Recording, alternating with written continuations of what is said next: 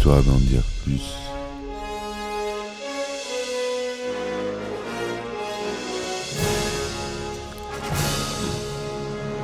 Eh ben attendez, on est en France. Allez, cul sec.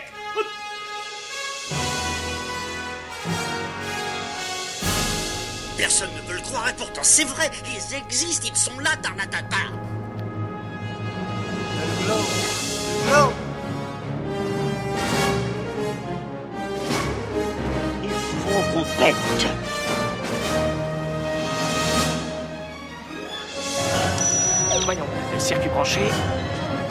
temporel temporisé.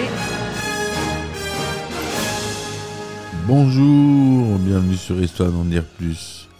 Aujourd'hui, on s'attaque à un chef-d'œuvre de David Fincher, ni plus ni moins, le grand réalisateur. Un film avec Brad Pitt pour ces mesdames. Vous aurez reconnu sûrement Seven, que je n'avais pas encore abordé jusque-là. Allez, on y va, c'est parti mon kiki. Alors Seven, stylisé en Seven avec un 7 à la place du V, est un thriller sur le titre, est un thriller psychologique américain réalisé par David Fincher, sorti en 1995. Avec dans les rôles principaux les acteurs Brad Pitt et Morgan Freeman, entourés notamment de Gwyneth Paltrow et de Kevin Spacey. Le film raconte l'enquête criminelle des inspecteurs David Mills, joué par Brad Pitt, et William Somerset, joué par Morgan Freeman, lorsque ceux-ci traquent un tueur en série inconnu qui utilise les sept péchés capitaux comme motif de ses meurtres. Le scénario du film a été influencé par le temps que le scénariste Andrew Kevin Walker a passé à New York à essayer de devenir écrivain.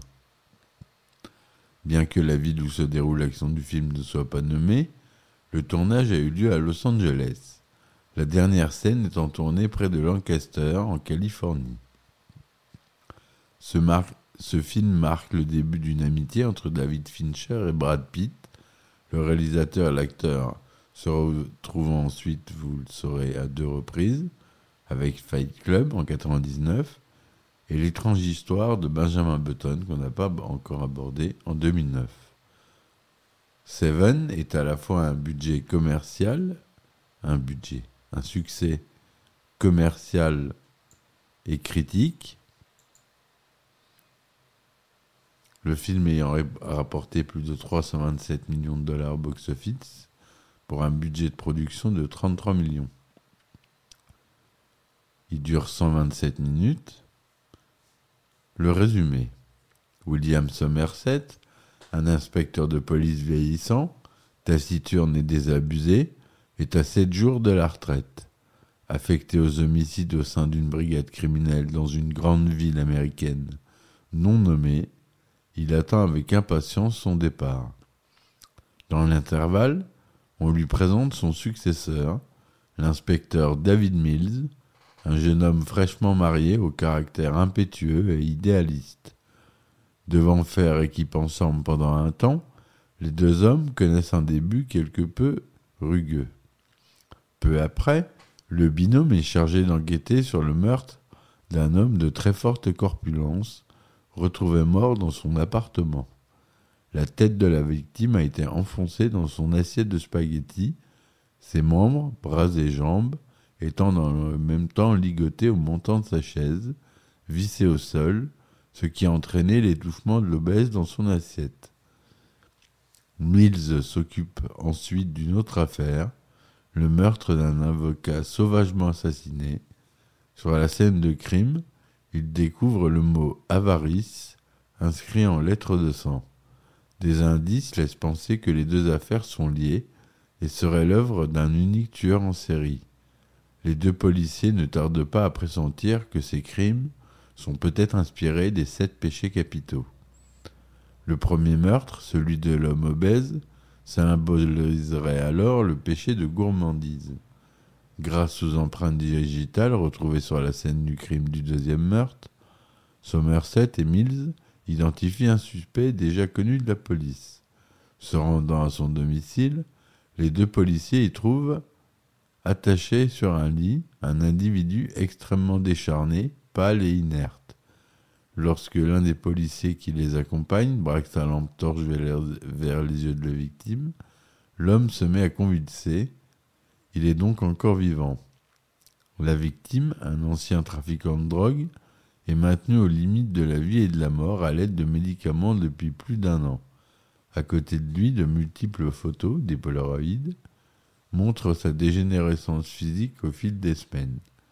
Attaché sur le lit et apparemment victime de ses vices, il symbolise le péché de paresse. Somerset et Mills en viennent logiquement à la conclusion que l'auteur de ces crimes a prémédité ses actes depuis plus d'un an. Alors qu'il mène l'investigation de l'appartement, un photojournaliste arrive sur les lieux et commence à photographier la scène de crime.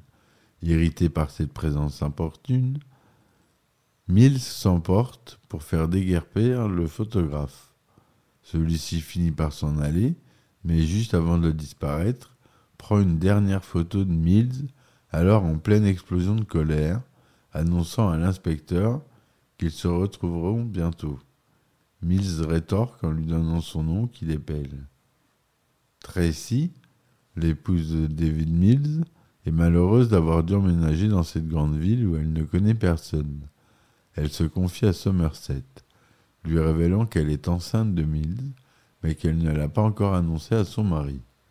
Somerset lui explique combien cette métropole tentaculaire et dangereuse ne lui paraît pas un lieu approprié pour élever un enfant. Il lui avoue aussi qu'il avait lui-même persuadé à l'époque sa propre petite amie d'avorter. Il conseille à Tracy de ne pas prévenir son mari si celle-ci décide de ne pas garder l'enfant. Dans le cas contraire, elle devra tout faire pour rendre cet enfant heureux, ce qui provoque les pleurs de Tracy, paniquée par sa responsabilité et son amour pour Mills. Au cours de l'enquête, Somerset déduit que le tueur en série dont il s'occupe a longuement étudié les sept péchés capitaux avant de commettre ses crimes, et qu'il a donc probablement emprunté toute une littérature sur cette thématique à la grande bibliothèque de la ville. Sachant que le FBI consigne illégalement l'identité de tous ceux qui empruntent des livres sulfureux ou politiquement sensibles, Somerset soudoie une de ses connaissances qui a ses entrées à l'agence pour vérifier les registres d'emprunt de la bibliothèque. La requête about à une identité. Celle-ci est celle d'un individu nommé Jonathan Doe et l'adresse de son domicile. Les deux policiers s'y rendent. Alors que Somerset et Mills se trouvent face à la porte de l'appartement de Doe, Doe c'est le nom qu'on donne aux inconnus, aux corps inconnus qu'on retrouve aux États-Unis. Le nom de famille. John Doe, on les appelle. Un individu surgit dans le couloir, arrivant par l'escalier de l'étage, et dès qu'il les voit, ouvre le feu sur eux avant de s'enfuir. Mills se lance à sa poursuite, mais l'individu parvient à le maîtriser et à le désarmer, puis pointe son arme sur lui. Mais subitement, il disparaît, épargnant Mills. Bien qu'il n'ait aucun mandat de perquisition, Mills force l'entrée de l'appartement de Doe sans demander son avis à Somerset. À l'intérieur, les deux policiers y découvrent des dizaines de livres et de cahiers écrits de la main du tueur, remplis de jugements irrationnels, ainsi que des preuves menant à une autre victime potentielle.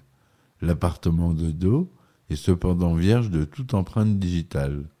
Mills découvre aussi une photo de lui, prise en gros plan, et les inspecteurs comprennent alors que Doe est le photographe avec qui Mills avait eu une altercation auparavant dans l'appartement du trafiquant de drogue. La victime suivante est une prostituée. Doe a contraint un de ses clients à porter un de ceinture équipé d'une lame tranchante, puis à la violer avec cet attirail fatal. La prostituée a été ainsi tuée, le vagin lacéré par la lame, mourant par là où elle pêchait. Son meurtre symbolise le péché de luxure. Par la suite, on retrouve le cadavre d'une jeune mannequin, la tête recouverte de bandages. Ligotée à un lit, elle tient dans la main un téléphone et dans l'autre un cachet. Sur le cadavre est posé un écrit manuscrit de dos où celui-ci explique qu'il a lacéré le visage du mannequin, l'a attaché au lit, bandé son visage, puis a placé dans ses mains le téléphone et le cachet. Il a annoncé à sa victime qu'elle avait le choix entre appeler les secours avec le téléphone, elle serait alors sauvée mais, défigurée à vie, ruinant sa carrière de mannequin, ou elle pouvait préférer d'avaler le cachet, ce qui lui ferait celui qui lui serait fatal. En optant pour la deuxième solution, c'est-à-dire le suicide, elle a donc commis le péché d'orgueil. De retour au commissariat, les deux policiers voient apparaître avec stupeur John Doe, le tueur se rendant de lui-même aux autorités. Ses vêtements sont recouverts de sang du mannequin défiguré, mais aussi celui d'une autre victime sur le moment non identifié. Pour ne pas laisser d'empreinte digitale, Doe s'était renié le bout des doigts. Par l'intermédiaire de son avocat, il offre aux enquêteurs deux options. Il est prêt à signer des aveux complets sur les meurtres, à condition que les deux enquêteurs, et eux seuls, l'accompagnent sur le lieu où se trouvent les deux premières dernières victimes. Ou bien il plaidera la folie afin d'obtenir une irresponsabilité pénale lors de son jugement. Bien que Somerset soit réticent, Mills accepte l'offre de Doe. Le meurtrier indique alors aux deux policiers un lieu isolé en pleine campagne où d'après lui se trouvent les deux dernières victimes. Durant leur trajet en voiture, Doe affirme aux deux policiers que c'est Dieu qui lui a commandé de punir les pécheurs et de révéler que le monde est un lieu dépravé, ajoutant que d'autres personnes comprendront son message et lui succéderont. Durant la discussion, il raille également le comportement de Mills, se confrontant aux certitudes du policier sur la société dans laquelle ils vivent, sous le regard de Somerset, qui cherche à soutirer des informations au tueur par le biais de questions habiles. Peu après leur arrivée sur place, les policiers voient arriver au loin une camionnette de livraison venant dans leur direction. Somerset part intercepter le véhicule, tandis que Mills reste seul avec Doe, entravé et tenu en joue par l'inspecteur.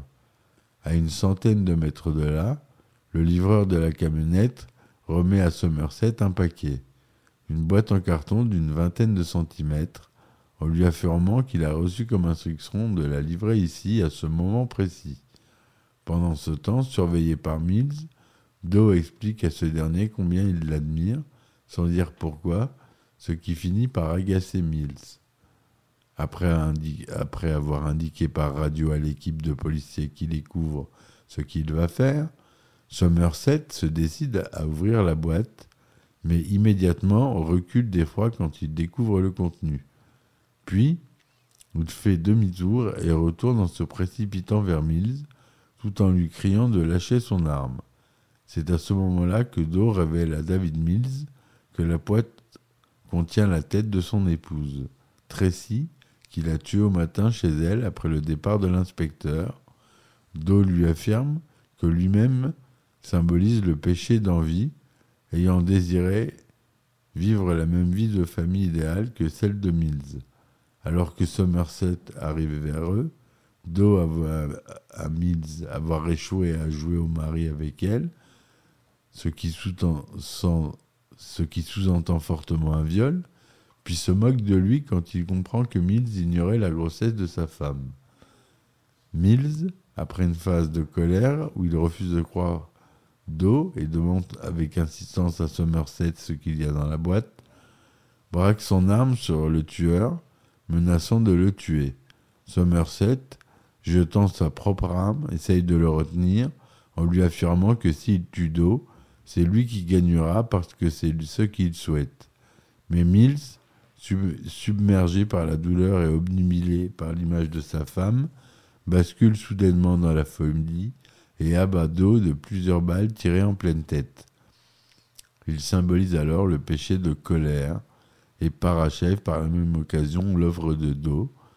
En état de choc, Mills se rend ensuite dans la direction de la boîte. Plus tard, arrivé sur les lieux avec d'autres policiers, le supérieur des deux hommes demande à Somerset ce qu'il va devenir et où il sera. Regardant Mills prostré à l'arrière de l'une des voitures de police, Somerset lui répond Je serai dans le coin, disant de manière implicite qu'il ne prendra pas sa retraite. La fin du film est l'évocation en voix off de Somerset qui dit la phrase, suivante, la phrase suivante Ernest Hemingway a écrit Le monde est un bel endroit qui vaut la peine qu'on se batte pour lui. Je suis d'accord avec la seconde partie. Voilà comment se finit le film. Un film magistral. Si vous ne l'avez pas vu, je vous, je vous invite à le voir vraiment. Au scénario, on a Andrew Kevin Walker qui s'initie vraiment un scénar euh, hyper bien fait. À la musique, on a le célèbre Howard Shore. Au montage, Richard Francis Bruce. C'est un film de la production New Line Cinema, distribué par la New Line aux États-Unis et Metropolitan, Metropolitan Film Export en France. Le budget, on l'a dit tout à l'heure, il était de 30 millions de dollars. C'est tourné en couleur 35 mm, 127 minutes. C'est sorti aux États-Unis le 22 septembre 1995 et en France le 31 janvier 1996. Brad Pitt y joue David Mills, Morgan Freeman, l'inspecteur William Somerset, Gwyneth Paltrow, Tracy Mills, Kevin Spacey, John Doe, non crédité en tout cas dans le générique de début, évidemment, pour ne pas révéler l'intrigue. Early Army, le capitaine de police au commissariat. Richard Roundtree, le procureur Martin Talbot. Des grands acteurs.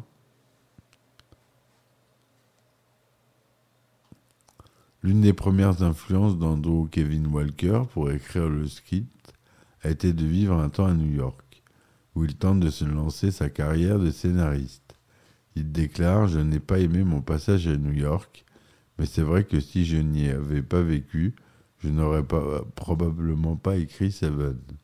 Il envisage alors William Hurt pour incarner Somerset, personnage nommé d'après son auteur favori William Somerset Maugham. Andrew Kevin Walker mettra environ deux ans à terminer son script. Jeremiah S. Chechik est un, est un temps attaché au poste de réalisateur, tandis que David Cronenberg et Guillermo del Toro l'ont refusé. Dommage pour eux, non? La fin du film, initialement prévue avec la tête dans le carton, est rejetée par New Line Cinema, qui souhaite une fin plus classique avec davantage d'action.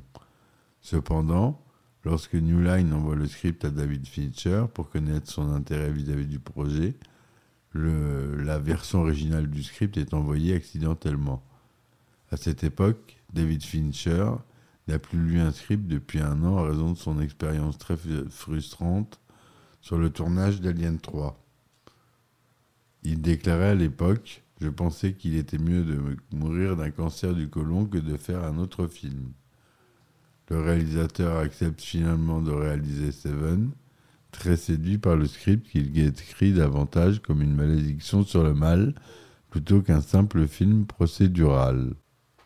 Quand New Line Cinema s'aperçoit de l'erreur de script, le président de la production, Michael De Luca, rencontre David Fincher et lui explique qu'il y a des pressions internes pour utiliser le script révisé. Michael De Luca explique cependant que si David Fincher s'engage officiellement à faire le film, la fin pourrait être conservée. Mais le producteur du film, Arnold Coppelson, refuse de faire le film avec le scène dans la tête dans le carton. L'arrivée de Brad Pitt dans le rôle de, Mills permettra de faire pencher la balance dans le camp des personnes voulant conserver intacte la scène. L'acteur Kevin Spacey n'est pas crédité au générique de début, mais il est le premier cité lors du générique de fin. Il s'agit d'une idée du réalisateur David Fincher afin de laisser planer le mystère sur l'identité du tueur. Bah oui, s'ils avaient annoncé Kevin Spacey euh, dans le générique du début et qu'on n'avait pas vu tout le film, on aurait deviné que c'était lui le tueur. En même temps, il était obligé. C'est pas, il n'a pas eu une idée. Il était, obligé. À l'origine, Denzel Washington devait tenir le rôle de l'inspecteur David Mills, mais refusa. Voyez. On a d'abord euh, proposé le rôle euh, de Freeman euh, à un blanc, et l'acteur euh, principal, on l'a d'abord proposé à un afro-américain, et c'est un blanc qui l'a eu. Voilà l'inverse qui s'est passé. On aurait eu un, un autre duo, tout à fait sympathique d'ailleurs. Mais bon, ça s'est pas fait. Mais David Mills refusa, trouvant le script trop sombre et diabolique. Après avoir vu le film, il regretta son refus. Sylvester Stallone a également refusé le rôle, de même que Nicolas Cage. Pour le rôle de l'inspecteur l'inspecteur William Somerset, les acteurs Robert Duval, Harrison Ford et Gene Hackman ont été approchés, tout comme Al Pacino qui préféra tourner City Hall. David Fincher souhaitait absolument l'actrice Gwyneth Paltrow pour incarner le rôle de Tracy Mills après l'avoir vue dans le film Flesh and Bones de 93. Le réalisateur demanda alors au petit ami de cette dernière, Brad Pitt, de la convaincre. Ce rôle avait d'ailleurs été proposé à Christina Applegate. Le scénariste du film, Andrew Kevin Walker, fait une apparition dans le film dans le rôle du cadavre de, l'homme obèse sur la première scène de crime. Par ailleurs, Alfonso Freeman, fils de Morgan Freeman, fait une apparition dans le rôle d'un expert de la police en empreinte digitale. Le rôle de John Doe était à l'origine écrit pour Early Hermie, avant que Kevin Spacey ne prenne le rôle. Hermie joue en revanche le rôle du capitaine de la police. Comme quoi ils s'échangent les, rôles. Tiens, non, toi tu joues ça. Non, tu vas jouer ça en fait. C'est tout un monde. Le tournage s'est déroulé en Californie et en Pennsylvanie. Ce film fait partie de nombreux films tournés au Quality Café à Downtown, un, un quartier de Los Angeles. David Fincher, dont c'est le second film à sortir au cinéma, signe un film policier sombre, proche du film noir, à l'action et aux explosions. Il préfère une scène de recherche à la bibliothèque. Une seule course-poursuite se fait à pied, avec un, petit peu de coup de feu, mais, pas beaucoup. C'est un film sans réel héros. Il va même jusqu'à ne pas citer au générique d'introduction le nom de Kevin Spacey, jouant l'assassin, dont le nom John Doe signifie Monsieur Tout le Monde pour donner un style particulier à son film. Fincher fait appel au directeur de la photographie euh, que j'ai oublié de nommer tout à l'heure, Darius Condi, le fameux, qui est français. L'intention du réalisateur étant de faire un film en noir et blanc et en couleur. Il est franco-iranien, il n'est pas tout à fait français, il est franco-iranien. Brad Pitt s'est cassé le bras lors de la course-poursuite avec le tueur. Son handicap a contraint production et le scénariste a quelque peu modifié le scénario. C'est pour ça qu'on le voit dans des scènes avec euh, un bras d'un plâtre. Les livres glauques appartenant au tueur de l'appartement de Do ont été rédigés spécialement pour le film. Ils ont nécessité 15 000 dollars et deux mois de travail. Dans le film, Somerset, Morgan Freeman, fait d'ailleurs allusion à l'ampleur en disant qu'il faudrait deux mois de travail et 50 hommes pour lire tous les cahiers. C'est le scénariste Andrew Kevin Walker qui joue le rôle du premier cadavre, on l'a dit dans la première scène du film.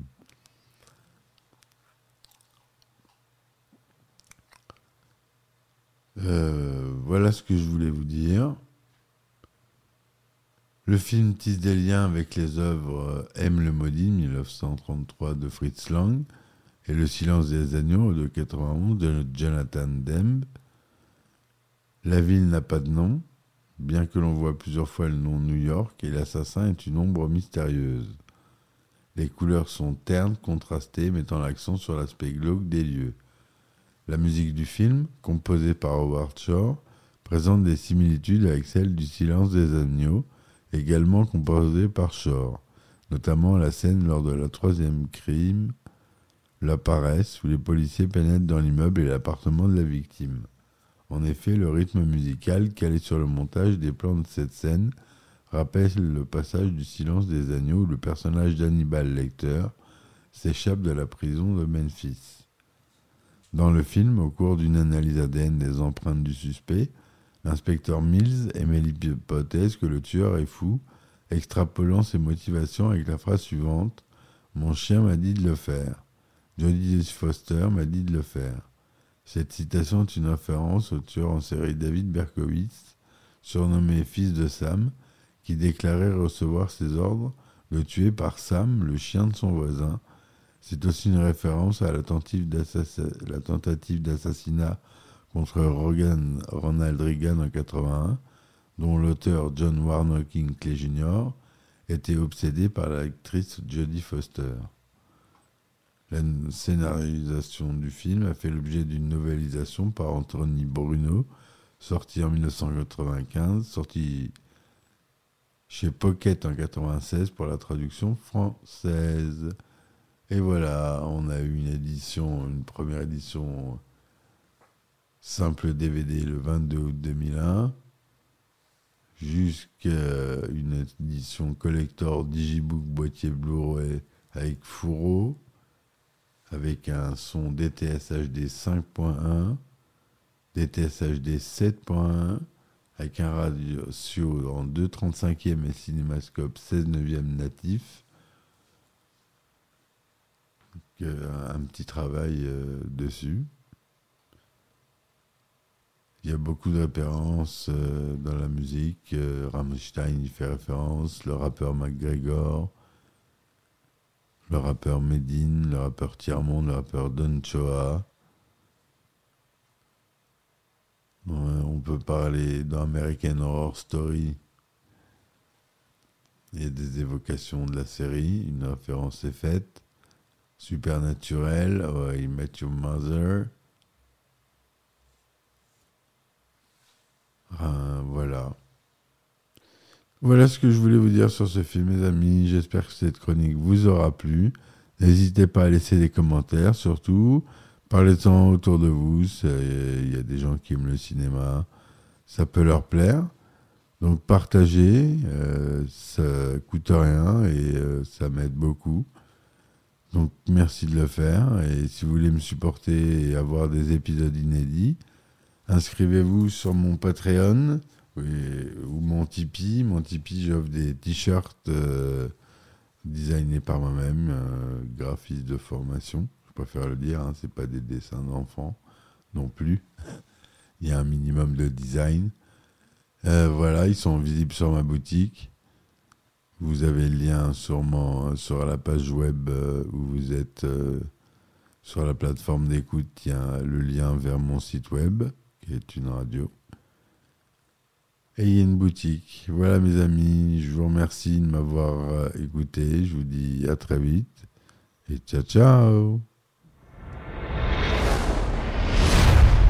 Histoire d'en dire plus.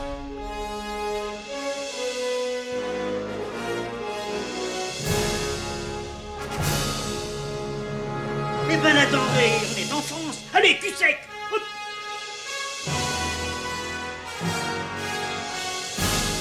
Personne ne veut le croire et pourtant c'est vrai, ils existent, ils sont là, Tarnatata.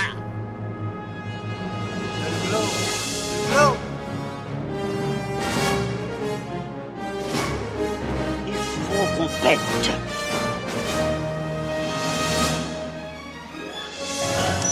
Voyons, circuit branché, convecteur temporel temporisé,